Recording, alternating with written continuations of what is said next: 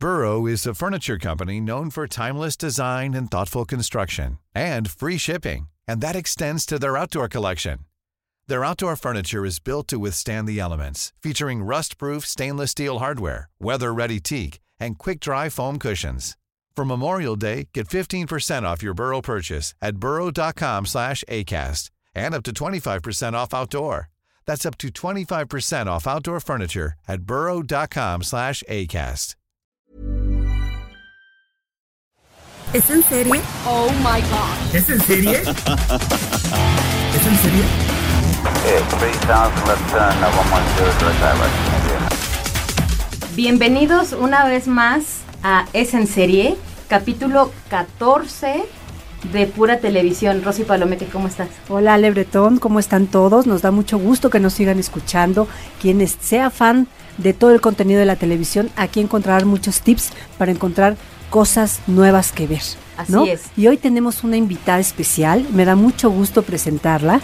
Ah, aquí tenemos a una especialista en televisión, Erika Monroy, ¿cómo estás? Hola, muchas gracias por la invitación. Erika Monroy eh, fue reportera de, del Universal, cubrió la fuente de televisión pues bastantes años y es una experta de televisión.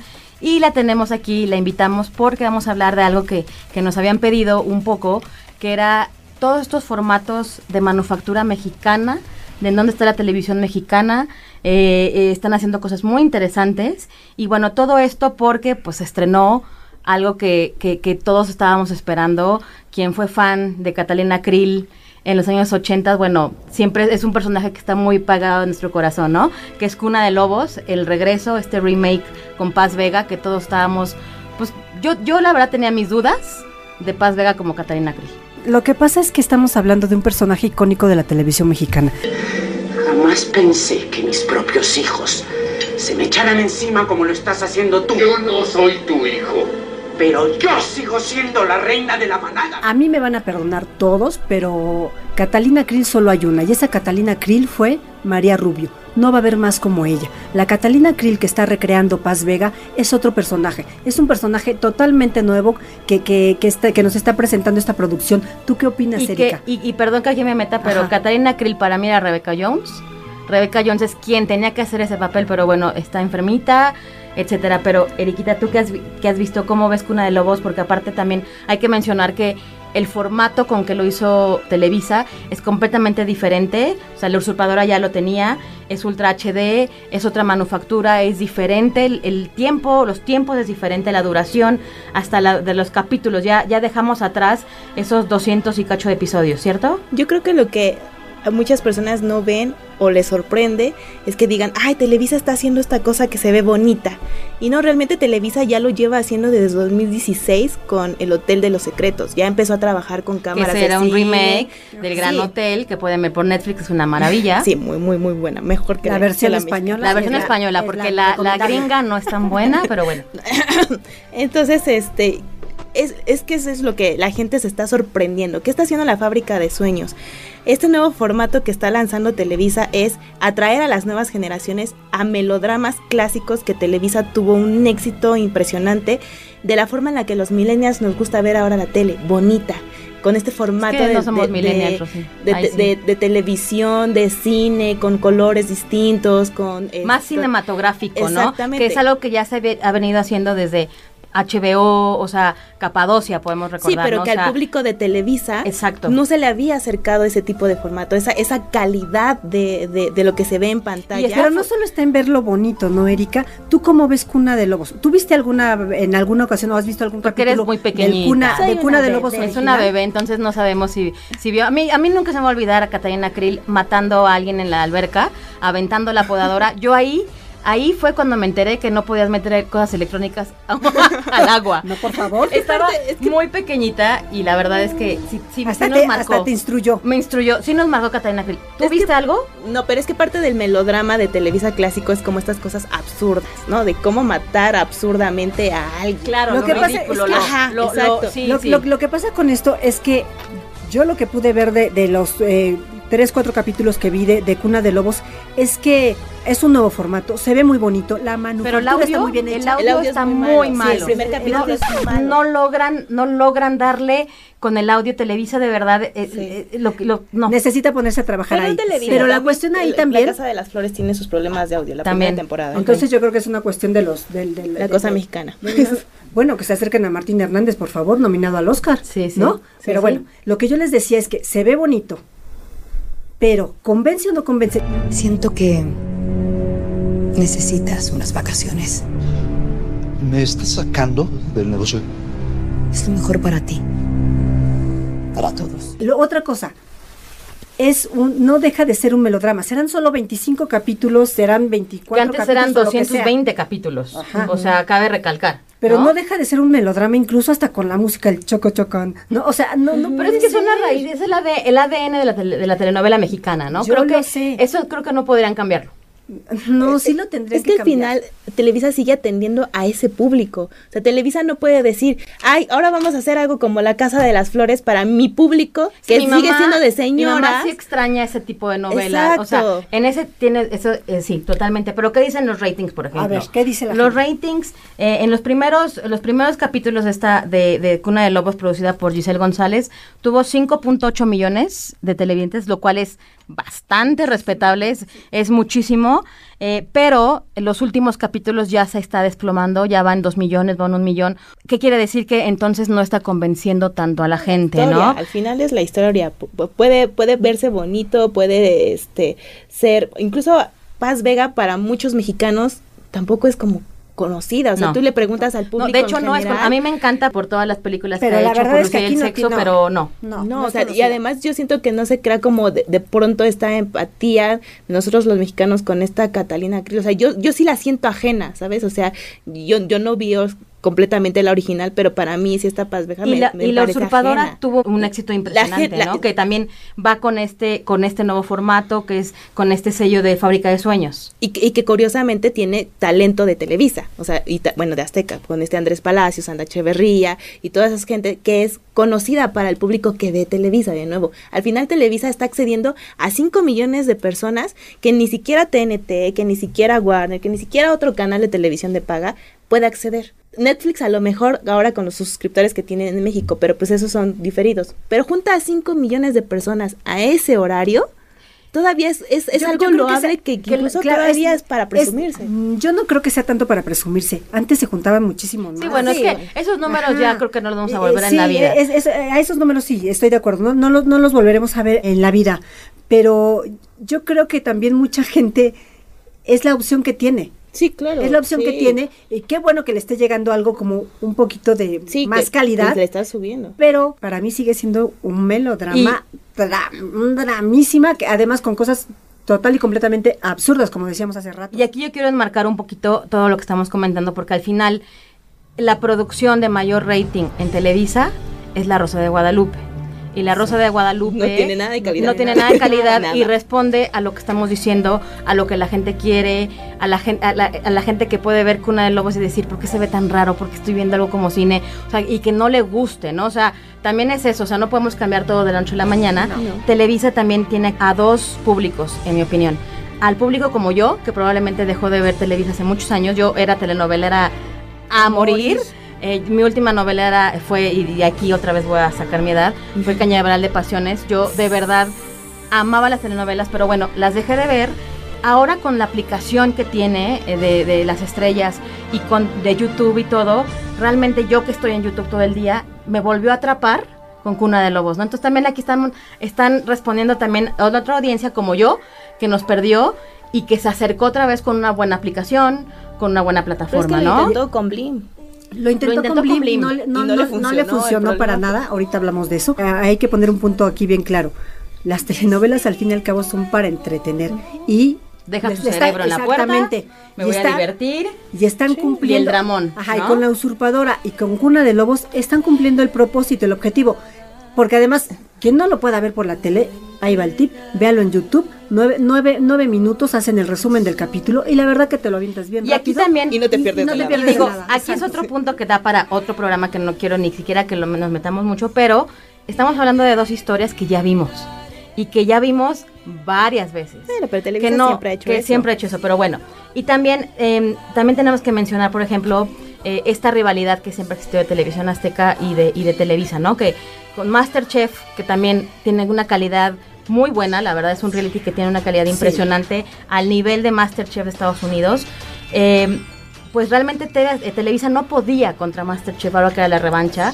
Sacaron su programa propio de gastronomía, que era Familias Familias al Fuego. Fuego, que le fue bastante mal. No pudieron pero ¿qué pasó? O sea, Masterchef arrasaba, arrasaba, pero sacaron un formato que en Estados Unidos es medianamente bueno, que, que se llama ¿Quién es la máscara? Y ahí sí, Masterchef, más bien, ¿qué es Masterchef, no? A la gente ya se le olvidó quién es la máscara, fue un exitazo, exitazo, Es que ¿no? yo creo que, por ejemplo, Televisa de- debe de entender que su fuerte en los realities es la cuestión del concurso de Del baile. Ba- encanta que bailen y que música canten. que, y que, y que le deje a- que le deje a Azteca esta parte de la gastronomía, de la parte de los deportes con el hexatlón, este que, que, tel- que Azteca encontró su nicho ahí, ¿no? Que también eh, y lo ha hecho bien y ha sabido encontrar como esa parte en donde qué producciones sí le tienen Y que, que le- que invertir y de concursos, y ¿no? que le ganó a, a Televisa. Mm, tu- o sea, Operación, Operación Triunfo, la- vino Televisa trayéndolo de España y dijo, bueno, ya le voy a ganar la academia y nunca lo logró. No, nunca O sea, lo logró. Nunca lo logró. O sea, eh, la cantada es de TV Azteca, No, y que ¿no? ahora, te- y que Pero ahora le- Azteca quiso hacer Ajá. The Voice, ¿no? Bueno, la voz en México, ¿no? Y que pues no, obviamente ya era un formato que está muy quemado por Televisa. Televisa lo hizo por cinco temporadas. Ahorita ya se va a aumentar la última de los niños. Pero pues creo que sí es absurdo que las dos televisoras sigan tratando de competir entre ellas mismas con lo mismo. Claro, y, y bueno, ¿quién es la máscara? Tuvo, para que nada más aquí sepan el dato, 4.3 millones de televidentes que también en domingo, impresionante, Y- habiendo tanta, tanta, pues tanta competencia, ¿no? Sí, tanta competencia. Y sobre todo aquí para eh, quién es la máscara, habría que decir que supieron entrar en el momento justo, porque es un formato que apenas está siendo explorado en, en diferentes partes del Sí, es un mundo, ¿no? Es un sí, forma- en un Estados Unidos llevan como la segunda o tercera temporada. Exacto. Y le está yendo medianamente bien. Pero aquí pegó con todo. Y la calidad es igual, ¿eh? La calidad, Y- la verdad es que no le pide nada a la de Estados Unidos, que eso luego dices, "Mm, la calidad no. Ahí está sí es Está muy, bien, está, hecha, está, ¿no? está, está muy bien hecho la, la producción de verdad de quién es la máscara. Ahora Que sí es que eh, ajá, y está Y Miguel, Ángel Fox, que Miguel, Ángel Fox, siempre ha sido muy bueno. Exactamente, Sí. él, él siempre está, eh, sí, y sabes qué con Miguel Ángel Fox, que él siempre está viendo el mínimo detalle, él está al pendiente de absolutamente todo, ¿no? De cómo tienen que ir los concursantes para que nadie les vea la cara, o que tienen que llevar la máscara, cómo lo recogen en su casa, eh, quién está atendiendo a cada uno de los concursantes. Ese tipo de detalles que a los televidentes ni les importan ni ven, en- hasta en ese tipo de detalles Miguel Ángel Fox está muy atento y yo creo que sí tuvo un gran gran tino porque él siempre está como que buscando nuevos Sí, formatos sí. siempre- y tuvo tuvo el tino de encontrar quién es la máscara de producirla que se la aceptaran y la verdad pues seguramente Pegó tendrá mucho. y tendrá su, su siguiente temporada Pero coméntenos si están viendo Cuna de Lobos, qué les pareció, qué les pareció la usurpadora, qué les pareció quién es la máscara, Masterchef, opinen, por favor. Ahora nos vamos a ir un poquito más atrás de, de, de que esto de las series pues no es nada nuevo. Estos formatos ultra HD y de, de calidad pues diferente que no hayamos visto no es nada nuevo. Eh, Canal 11 tenía Soy tu fan, que Soy tu fan. Ajá. Era una gran serie con Ana Cleva Talancón. Claro, yo creo que Ca- Canal, Canal 11 creó ahí un nicho de seguidores de las series. E- Era un público que ya sabía que tenía que sintonizar Canal 11 para ver una serie eh, medianamente buena. Que era- ¿no? tenía bienes raíces, tenía XY. XY, tenía Que yo vi Soy tu ti, fan. Rosy, tú me dijiste, Claro. tienes que verla Eh, y bueno. Es que véanla, de verdad, yo se la buena, recomiendo. O sea, busquen XY. Terminales este, también, y de hecho, Sí. Terminales terminó, em, eh, la hizo ABC, hizo un remake eh, para Estados Unidos que no le fue nada bien, pero que fue era con, con Ana Clara Talancón y Alfonso Herrera, y la verdad es que eran historias muy buenas, muy, muy buenas que marcaron y que aparte fueron antes de su tiempo. Claro. Realmente, o sea, ahorita lo estamos viendo, esa, esa calidad, pues eh, la ingobernable ni no la tuvo, ¿no? O sea, Sí, básicamente, ¿no? siquiera.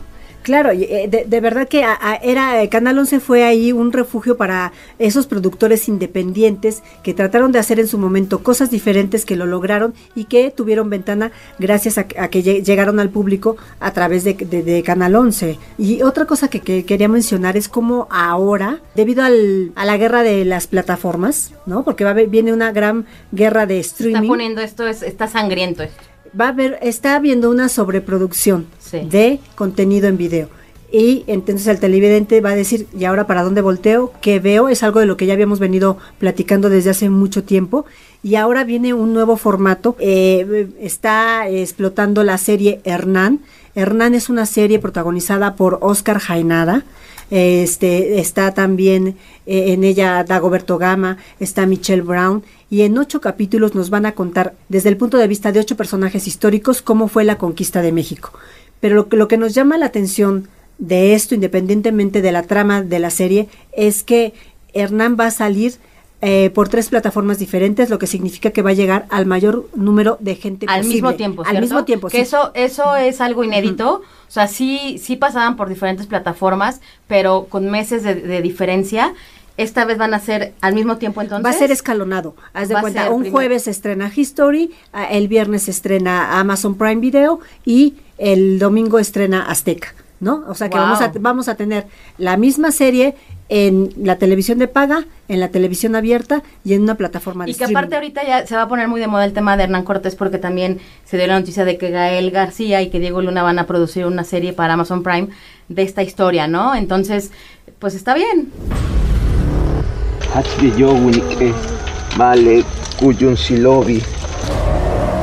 Está increíble Como que esto. estamos volviendo a esta parte también histórica, ¿no? Tuvo su momento las series biográficas. Que hizo Televisa, Erika, ¿te acuerdas? Sí, no, tiene varias. Y ahorita le decía a Les hace poco que en tres años se han hecho 13 series biográficas 13 series en tres años. en, en- en diferentes lugares, ¿no? Entonces es como, ok, ya con Luis Miguel tuvimos suficiente y comprobamos el poder de esas historias. Imagínate lo que podemos hacer juntos.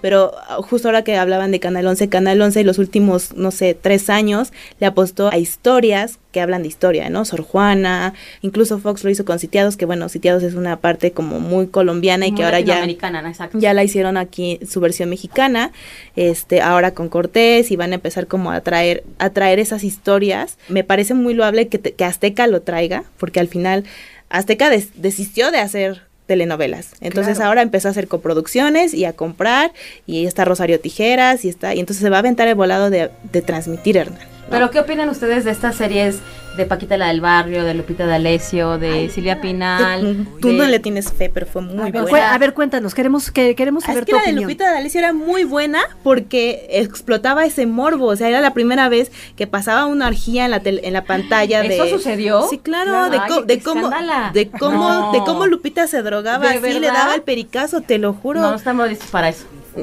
Tú no estás lista para eso. Qué impresión. Sí, Yo estoy, yo estoy un poco de acuerdo con Erika, le voy a dar la razón. Eh, y también pasó con la serie de José José. ¿no? Que la de, Que es la el de- morbo, al final es el morbo. Al final todos queremos saber exactamente qué es lo que pasó, cómo pasó, quién le dijo qué cosa a quién, y ahí lo tenemos, ¿no? Yo sigo aquí, no me rindo. Y ahí lo tenemos. Y la gente está siguiendo ahorita. Bronco en TNT también ahorita es un Exactamente. estreno, una Ajá. recomendación para que la, Y la vayan a ahorita ver. la gente está, por ejemplo, Netflix eh, está este, poniendo en las tendencias otra vez la serie de José José. Sí, claro. Claro, ¿por qué? sí. Pues porque ahorita to- todo y, lo y es ajá, malísima, es porque es larga, la Es hicieron como telenovela. Son creo Pero- que 100 capítulos. algo son así. 80 capítulos. Ah, Eh, la de Lupita ¿Pero fue son mucho cortas? más ¿De tiempo son cortas? Sí. Son 30 como, minutos. No, son como Ah. 45. No, la- es que la de, no, no. la de José Son José larguitas. porque la hizo Telemundo, o sea, son más es, de 40 es- minutos. hecha sí. la vieja usanza. Ujú. O sea, la, la de José José está hecha como si fuera una telenovela. Pero, por ejemplo, Televisa, además, no, no le salen bien las, las bio- biopics, porque hizo eh, la de Joan Sebastián, que fue horrible, les Que quedó pésima. Ay, por eso yo ni la escuché. Ah, Así de mal estuvo yo pésima. creo. Muy fea. Y luego también la de Silvia Pinal, pésima, o sea, mala, mala. Y, Y, pues de van a... Cantoral fue Silvia Pinal, ¿no? Si no hablemos de ese... ese Es que esa sí la vi, perdón. Bueno, continúen. Perdonen ustedes. No, bueno, y es que aparte, bueno, ahorita también la, la fábrica de sueños, pues ahora va a traer Rubí ¿Otra vez? con Camila Sodi, claro. Pues es que es eso, o sea, es otra vez no, Pero que sino no hay que historias originales. van a ser Luego- médicos, Luego hablemos de ese tema. Toda la- Médicos, toda- que es pero- Anatomy, ¿cierto? pues según, que, que no, que no, No, pero sí. que sí, no. pero no. Sí, pero no, pero poquito, pero se parece. Pues es que ya lo intentó con el con No, ¿cómo ya pasó. esta? La de, La de Por amar sin mail, Sí, por ya, amar ya. sin ley fue un intento de Televisa por hacer algo Sí. como la ley y el orden. Y a eso les funcionó Mira, porque el criminal que tanto buscamos. Exactamente, no, no. México, Criminal México. Ni lo digas, claro que no. No, eh, el- la cuestión ahí es que yo les digo, pueden agarrar el formato que quieran, pero mientras se les metan, mientras la historia siga siendo un melodrama, la, la gente que no le gustan los melodramas o que ya está cansada de ver este tipo de historias, así en la, en la que la protagonista da 20 vueltas y no se encuentra al galán y demás, eso Es que, es que Ya. puede haber melodramas bien concados y concretos. la cosa es cuando ya empiezan a dar 20 vueltas sin sentido, es como de, ay, no. ¿qué es lo que acostumbra? Pero, es lo pero que se ¿qué acostumbra. sería de un culebrón mexicano sin esas vueltas sin sentido? Ya no necesitamos esos. Esa es una fórmula que aparte le gusta a la gente. Pero yo creo que ya, o sea, aquí lo, hay una cosa, el hecho de que la gente esté bien, volviendo a ver La Usurpadora y volviendo Sí. a ver Cuna de Lobos es porque es una nueva generación que está viendo una historia que ellos no sabían cómo era. No es que las, nue- que y las que la viejas está generaciones... junto con la abuelita o con la Exacto. tía y decía Que ya la vio y que le dicen- va a decir ay no mijito así no era o ay Mejor sí, cámbiale al mijito". canal telenovelas y, ¿Y qué vemos está la original. causando? ¿Qué está causando? No, o sea, Exacto. porque Que eso lo puedes ver en. Blim. A ver, mi, mi- mi señora madre ve el canal telenovelas y yo llegaba a cenar con ella y veía la pícara soñadora. Que Claro. para mí era como un, un- una cosa así, Un un, viaje en el tiempo aterrador, ¿no? Sí, O sea, para eso existe ese canal. O sea, Claro que existe para eso, Paréntesis, ¿no? Lo que está, lo que está generando esto es conversación. claro. Está final, generando conversación. Está, que las es- bonitas familias mexicanas se junten que se de la junten, televisión. exactamente, que estén, que estén, que, que tengan tema de conversación y además, o sea, ¿cuál es la nueva forma de comunicación? Los memes. Y ahí están, son, son, son historias que van a seguir generando O memes sea, y que van básicamente a un se- cu- el culebrón es un meme. sí, Ok. sí claro sí, Perfecto. sí, Ok, Lo afirmo. pues esto da para más, pero hasta aquí le, le paramos. Va a haber otra Tiene que haber un edición segundo capítulo de esto. esta de, de- de- de producciones mexicanas. Este, bueno, comenten si les gustó de verdad Cuna de Lobos, cuál les ha gustado, cuál es mejor, la original, a quién les hubiera gustado ver eh, de, de, de Catalina Krill, Laura Zapata que hizo todo un dramón. Bueno, ustedes opinen y ahí se los dejamos de tarea. Y si les emociona ver otras otros remakes ahora en esta nueva versión, ¿no? Por ejemplo, ahora que viene Rubí o no sé, vienen otras tantas que ya se hicieron en este nuevo formato y a ver si alguna de esas realmente les emociona como ver. Bueno, nosotros seguimos con este tema de producciones mexicanas, de manufactura mexicana. Estamos muy nacionalistas, creemos en México y creemos que se pueden hacer cosas muy interesantes y, y lo hemos lo ha demostrado las plataformas. Ahora queremos hablar de Netflix y de Amazon con estas producciones que están haciendo para que el mundo entero vea a México, ¿no? Básicamente Netflix que ha hecho, pues Club de Cuervos fue la primera producción eh, original mexicana que estuvo nominada al Emmy Internacional. Son cuatro temporadas, es una producción de Gary Alasraki y que viene con toda esta manufactura de nosotros los nobles. Que la verdad la primera temporada a mí sí me gustó, es muy divertida. Ya después Después se vuelve una telenovela, yo les dije. se volvió se volvió un ridículo. Pero bueno, eh, Mar- ver a Mariano Treviño para mí es una Mariana gloria Treviño- en Marian- donde sea. Mariana Treviño sea. salva la serie, Y las cuatro sea. temporadas, las cuatro temporadas, la salva, ella es una excelente actriz, E- esa, esa manera que tiene de entrarle al humor negro, la verdad, a mí me gusta mucho, yo creo que es una, es una actriz que es más, debe tener más oportunidades, Sí. ¿no? Ajá, de, debe, de, de verdad que debe saltar a otros lados. Es correcto. Este deporte es de tiburones. Se cambian y me salen al campo ahorita mismo. Pero los jugadores profesionales cobran. Yo ya cumplí con mi parte. Después vino, bueno, La Ingobernable, que era que es- viene con todo el sello de Argos, que la verdad es que pues no. Puede innovar muy bien y después no sé Sí. qué le pasó y todo se derrumbó. Sí, la verdad es que La El Señor de los Ingobernable Cielos le hizo muy mal. era una lástima porque tenía errores, aparte muy obvios, hasta de continuidad, ¿no? Tenía, ves aquí del castillo con el vestido de un lado y de repente lo tenía desgarrado del otro y tú decías, a ver, pero pasó un segundo. O sea, tenía errores muy básicos, ¿no? Después, Luis Miguel, que ya hablamos de, la, de esta serie que fue- ha sido la producción de Netflix, o sea, paralizó México. Paralizó México, Literalmente. sí. Paralizaba México por completo, sin importar estrato social, lo que fuera, ¿no? Unía a todos los mexicanos porque todos los mexicanos estábamos esperando el domingo que dieran las 9 de la noche para que Netflix sacara el nuevo capítulo de Luis Miguel, ¿sí o no? Y que eso era lo, lo- lo fuerte, ¿no? Que Netflix Exacto. nos condicionara en un horario, lo que, lo que nos molestaba tanto de la tele, de que teníamos que estar ahí en un horario. No, Netflix dijo, ah, pues a las, hasta las nueve le saco su, su, su capítulo. Y se pueden esperaban, verlo". Ya- y ahí se estábamos. brutal, ¿no? Nueve a uno, Claro. yo ya le estaba dando play. Por supuesto. Claro, después, bueno, eh, ma- eh, La Casa de las Flores, que ahorita se va a estrenar, que aquí entran las recomendaciones, para quien le gusta a Manolo Caro, ver a Cecilia Suárez con este personaje de Paulina que Un es personajazo. es, es Salúdame Lo- al cacas. saluda es el- lo mejor lo mejor de la serie Paulina Y es el personaje que va a sostener la segunda temporada, se los firmo donde quiera. O yo sea, no sé sí. si alguien pueda sostener una segunda temporada Paulina de la Mora lo va a hacer, lo va a hacer en yo la Casa tengo de las mis Flores. dudas la verdad porque la primera temporada me pareció que ya al final híjole, ya estaba muy mal. Y sin Verónica Castro, que es este Sí. personaje tradicional, con esta, con este personaje que es el que al final le daba un poco de sentido, yo honestamente no veo cómo pueda ser una segunda temporada coherente. Ojo, porque ya me parece que eso ya es. es que la Casa de que- las Flores no es, lados, es que la. Casa de las Flores tiene todo menos ser coherente. Pues es que de nuevo es un melodrama que va a caer en los Exacto, absurdos. exactamente. Eso es la Que- Casa de las Flores. el problema es ese, ¿no? Que de repente, sí, la producción mexicana que agarra Netflix y la, y la, y la pone encima y trata de ponerle calidad y bla, bla, bla, termina cayendo en estos vicios del melodrama mexicano. Claro, al final está en nuestro. ADN. Eso lo- yo lo digo. Y que incluso pasa con las cosas, por ejemplo, españolas. Tú que criticaste tanto a la casa de papel y te burlabas de mí de que yo así, ¡Ah! la casa de Y la papel. vi en 48 horas. Y la vi en 40. Ajá, exacto. Ajá. Bueno, hay- pero hay es una cosas- historia absurda. o Es sea, una historia absurda y uno... Pero yo siento que hay, hay veces que dices, ok, voy a jugar tu juego y voy a ver cosas absurdas. Pero creo que La Casa de las Flores sí se pasan, pero bueno, que ahorita ya se dieron cuenta que vamos un poquito, eh, grabamos antes porque La Casa de las Flores ya está, ya, Ya está, está. de estreno, ya la pueden ver la segunda temporada. Olvidé cancelar el mariachi. También Monarca, que Monarca es una producción de Salma Hayek, que fue de Netflix. eh, la anunciaron impresionantemente, eh, con muchísimo promoción. Me están viendo con cara de... No está buena, no Estamos les viendo gustó". con cara de que nos quedó a deber, ¿no? La Nos monarca nos quedó a deber. A mí tampoco, a mí no me encantó. Siento que también fueron unos 3, 4 capítulos muy, Muy buenos. buenos. Y como Y después- todo, y como Ryan Murphy, como Shonda Rhimes, y como todo lo que hemos hablado. si hasta a los mejores les pasa.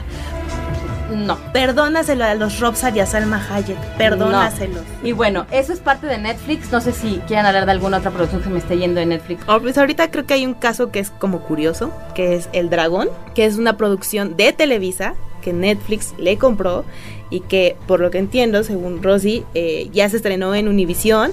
Ahora Netflix lo presenta como Netflix Producción Original y después Televisa presenta, es de, de nuevo una producción de los Robsar, eh, con talento de Televisa. Es ¿Y quiénes Sebastián. Rulli, Renata Notnit, Gonzalo García Vivanco, o sea, gente que es muy conocida, pero que me, me- me llama mucho la atención que primero pase por Netflix.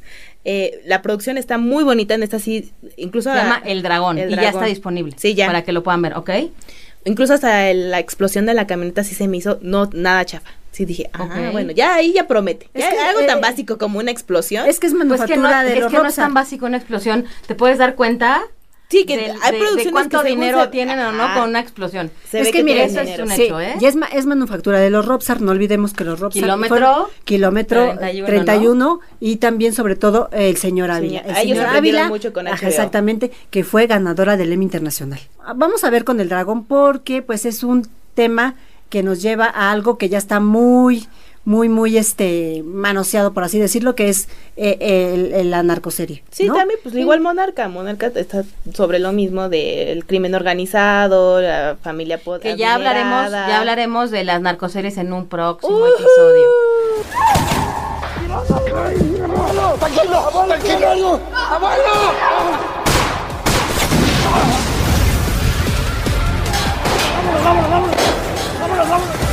Tienen 48 horas para que Lamberto Garza dé la cara. Amazon Prime ya está poniendo las pilas, ya, ya está entrando de lleno a este juego, a este a esta competencia. Eh, tuvo LOL, que también está disponible, que es una serie de concursos de estandoperos, producida por, por Eugenio Derbez, que Eugenio Derbez tiene un, yo creo que un gran contrato con Amazon Sí, Prime, claro, porque ahorita también ya pueden estrella. ver, ya pueden ver eh, en, en- en Amazon Prime eh, esta serie de Viaje con los Derbez, que es seguir a la familia, a todos los hijos de Derbez en un Morbo, viaje. morbo, queremos morbo. Claro, el- el cómo, morbo se, vende, cómo, ¿no? se, cómo se llevan, cómo se comportan entre familia, etcétera, etcétera.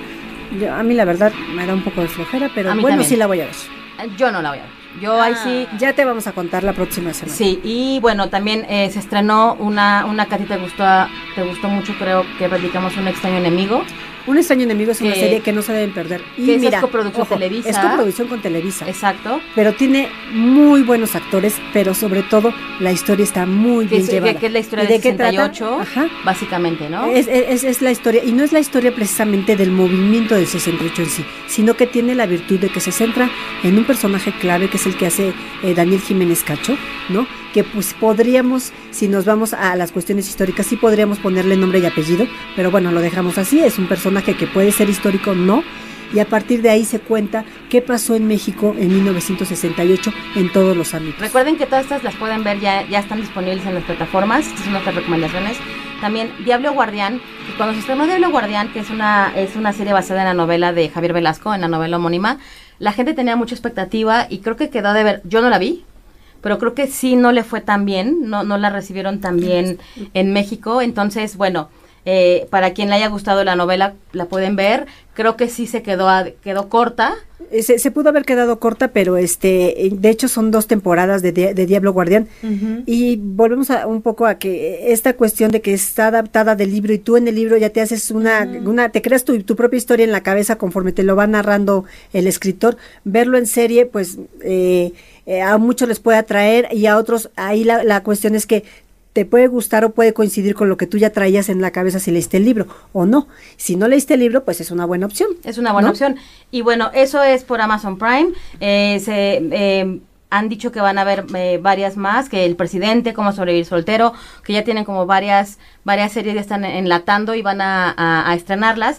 Y bueno, ya hablamos de viaje con los derbés, pero también hay un, un estreno que fue hace prácticamente dos meses de Amazon Prime, que a mí me llama mucho la atención por el dinero que le invirtieron en la promoción, que se llama, y que la pueden ver, si no es que ya la vieron, El Juego de las Llaves, que en mi opinión es una porquería. Es son episodios de 30 minutos. El primer capítulo está divertido y se basa en este éxito de Perfectos Desconocidos, de este jueguito de los celulares, pero creo que lo llevan a algo más perverso. Pues más perverso, ¿no? Que es eh, meten en las llaves. Es el intercambio de parejas. Es el intercambio de parejas, en las llaves, la llave con la que, que tú agarres, pues es con quien te tienes que ir en la noche. Y bueno, Amazon no ha, no ha develado como, como cifras, pero bueno, el juego de las llaves es como, como uno de sus estrenos a que, que más le tenían fe. Ya, ya después les diremos este, cómo les fue. Esta es otra serie que me gustaría platicar, que es la última que vamos a recomendar. No la hemos visto, ya platicaremos más a fondo de, de, de esa producción, pero se estrena el 3 de noviembre por Paramount, que ya hemos hablado muchas veces de, del canal Paramount y de la aplicación Paramount Plus, que ahora ya la pueden ver tanto, tanto en Claro como por Amazon en los canales, que se llama Danny Who. Danny Who es una serie producida por, eh, por Viacom y Argos y trata, es, es como ciencia ficción y hasta donde yo me acuerdo, no sé ustedes, no hemos tenido una serie de ciencia ficción mexicana relevante o yo no lo Que- recuerdo. que yo recuerde, Yo no eh, recuerdo que, que se- no. que sea un género que, que- que el mexicano que hayamos hecho. Entonces, básicamente es, es, es la primera serie original. Es, estará disponible el 3 de noviembre y básicamente es sobre una extraña desaparición y un posible asesinato de unas chicas. Yo he visto el tráiler nada más. La manufactura se ve espectacular. De hecho, yo la empecé a ver y dije, eh, o sea, empecé a ver como actores mexicanos y dije, ¿qué es esto? ¿Dónde están? Y empiezan a hablar en español. O sea, realmente se ve que, que, aven- que le apostaron muchísimo a esta producción. Ya hablaremos más a fondo de, de, de esta, se llama Danny Who.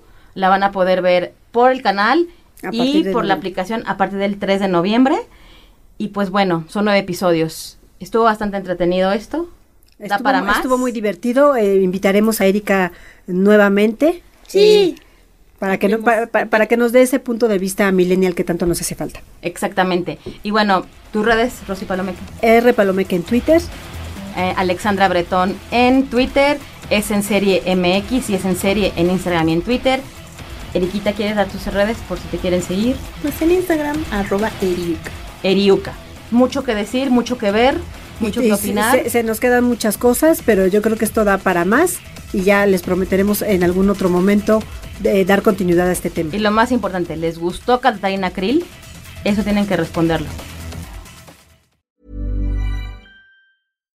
If you're looking for plump lips that last, you need to know about Juvederm lip fillers. With Juvederm Volbella XC and Juvederm Ultra XC, your lip look, whether it's subtle or bold, can last up to one full year with optimal treatment and no additional maintenance. Find a licensed specialist and see if it's right for you at juvederm.com today. That's J U V E D E R M.com. Add fullness to lips in adults over 21 with Juvederm Volbella XC or Juvederm Ultra XC. Do not use if you have severe allergies or a history of severe allergic reactions, or if you're allergic to lidocaine or the proteins used in Juvederm. Tell your doctor if you have a history of scarring or taking medicines that decrease the body's immune response or that can prolong bleeding. Common side effects include injection site redness, swelling, pain, tenderness, firmness, lumps, bumps, bruising, discoloration, or itching. As with all fillers, there's a rare risk of unintentional injection into a blood vessel, which can cause vision abnormalities, blindness, stroke, temporary scabs, or scarring. For full important safety information, visit juvederm.com.